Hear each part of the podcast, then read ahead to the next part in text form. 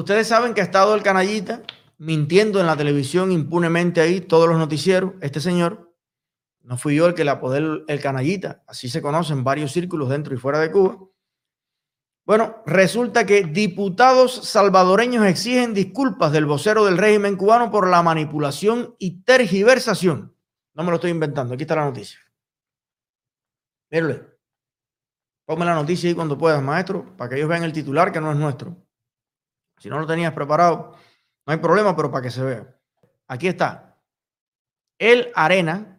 Estos diputados de El Salvador exigen una disculpa del vocero del régimen cubano, Humberto López, quien en uno de sus recientes ataques mediáticos a los opositores y críticos del sistema impuesto por el Partido Comunista en la isla se refirió a la figura de Roberto de, a, Abuizón, fundador de Arena, de manera superficial, tendenciosa y tergiversadora. Ah, los diputados de la Arena son libres y pueden reaccionar esa misma tergiversación superficial y, tergiversadora y manipuladora y tendenciosa es lo que han hecho con todos los del movimiento San Isidro, con Eliezer Ávila, con Rosa María Payá, con Alejo, con todo el mundo, con los cubanos que vivimos en el exterior, con los que no nos gusta el comunismo, ah, pero ellos sí pueden reaccionar porque tienen libertad para hacerlo.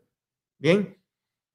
Mediante una misiva dirigida al embajador cubano en esa nación centroamericana, los diputados afirman que el pueblo salvadoreño y el partido Arena requieren una disculpa por parte del señor Humberto López.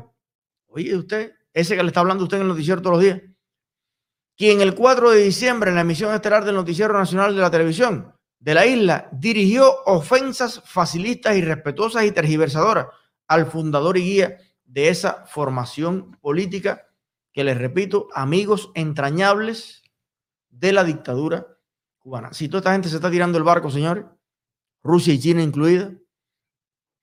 Ellos saben cosas que nosotros no sabemos. Acuérdese que Eliezer Ávila no tiene a nadie contratado, ni a un tipo de inteligencia, ni uno de contrainteligencia. A mí nadie me rinde informes de nada, pero a esta gente sí. Todos los países tienen sus mecanismos de enterarse de ciertas cosas. Y yo creo que ya nadie está apostando a la dictadura de Cuba. Lo cual me parece que son signos interesantísimos que hay que leer con cuidado y poner siempre cada vez más presión de parte de nuestro pueblo, que es el principal afectado de la dictadura. La denuncia a la dictadura tiene que ser en primerísimo lugar de sus víctimas. No hay víctima más grande, diaria y cotidiana de la dictadura que todo el pueblo cubano de a pie. Pero qué bueno que haya otros gobiernos, otros partidos, otros diputados que denuncien lo que estamos diciendo aquí. Para que tú veas que no es Eliezer Ávila. Diputados centroamericanos, también hay que decir que democráticamente electos por su pueblo. Y estos señores están exigiendo una disculpa pública de Canallita, el tergiversador de la televisión cubana.